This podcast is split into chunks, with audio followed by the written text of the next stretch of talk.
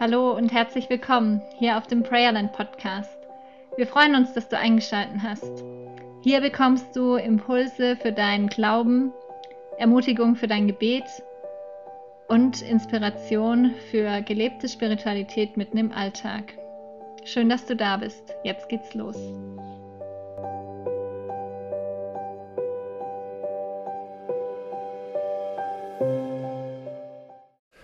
Liebe Freunde, es war, ich kann es nicht anders sagen, eine, eine gottberührt überirdische Israelreise.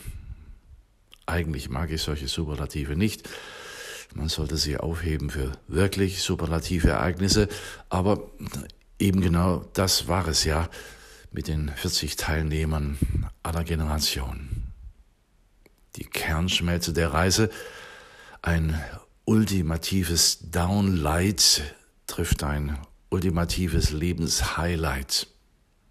Das heißt, zunächst Yad Vashem, das tief beeindruckende Holocaust-Museum in Jerusalem, ausgerechnet am Holocaust-Tag des Landes und weltweit.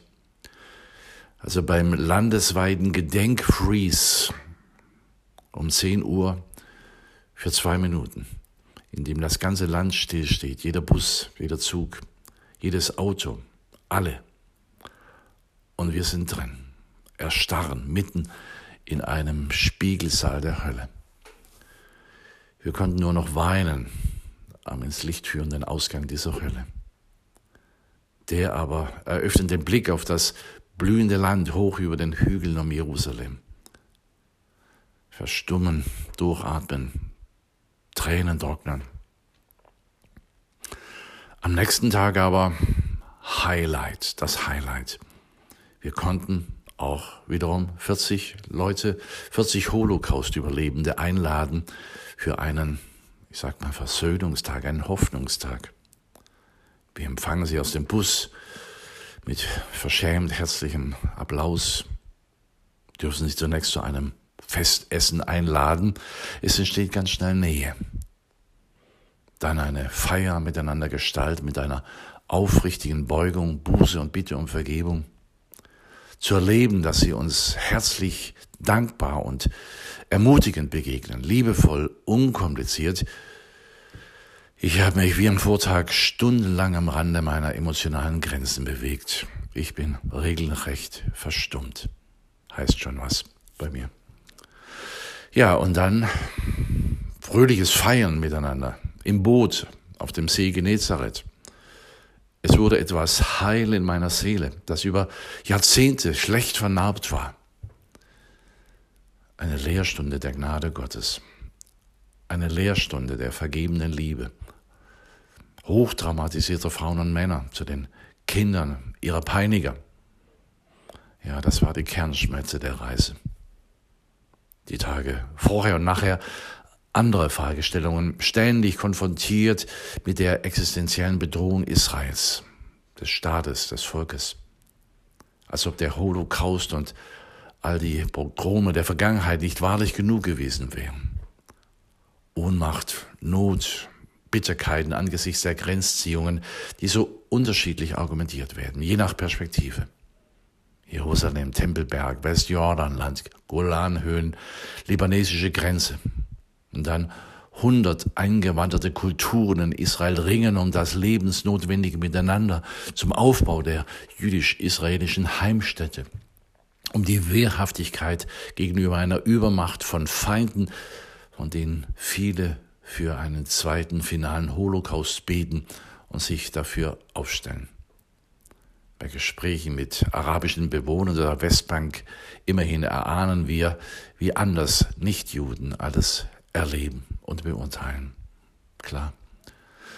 Und gleichzeitig das tiefe Gefühl, dass hier der Gott Abrahams, Isaaks und Jakobs, der Vater unseres Herrn Jesus Christus, zielstrebig auf das Wiederkommen seines Christus hinregiert. Christus, Christus die unsichtbare und doch erkennbare Allmacht im Streit der Scheinmächtigen, der Heilige, im Tanz der Scheinheiligen.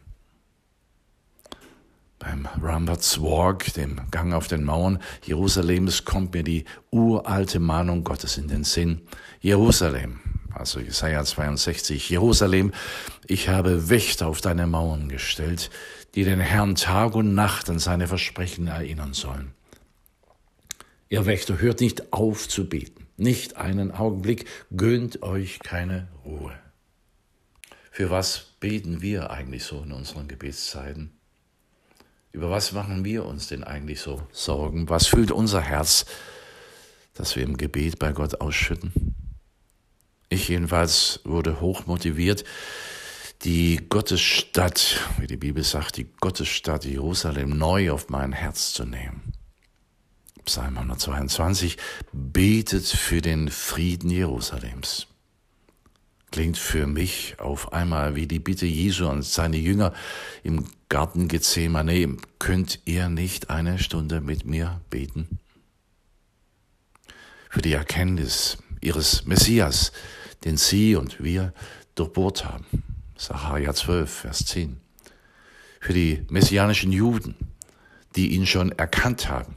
Für die Araber, die christlichen, auch die muslimischen. Für die Grenzen und den Frieden dort. Für die Integration der 100 Kulturen im Land. Für das Zeugnis der Christen. Ja, und dann, klar, anschließend kann ich immer noch für meine Alltagssorgen beten und die meiner Familie, meiner Freunde und meiner Gemeinde.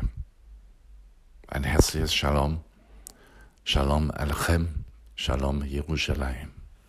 Jürgen Röhn. Schön, dass du heute mit dabei warst. Wenn du mit uns in Kontakt kommen willst, dann melde dich gerne über Instagram oder auch über unsere Webseite. Beides findest du in den Show Notes verlinkt. Nun wünschen wir dir noch einen schönen und gesegneten Tag. Bis bald.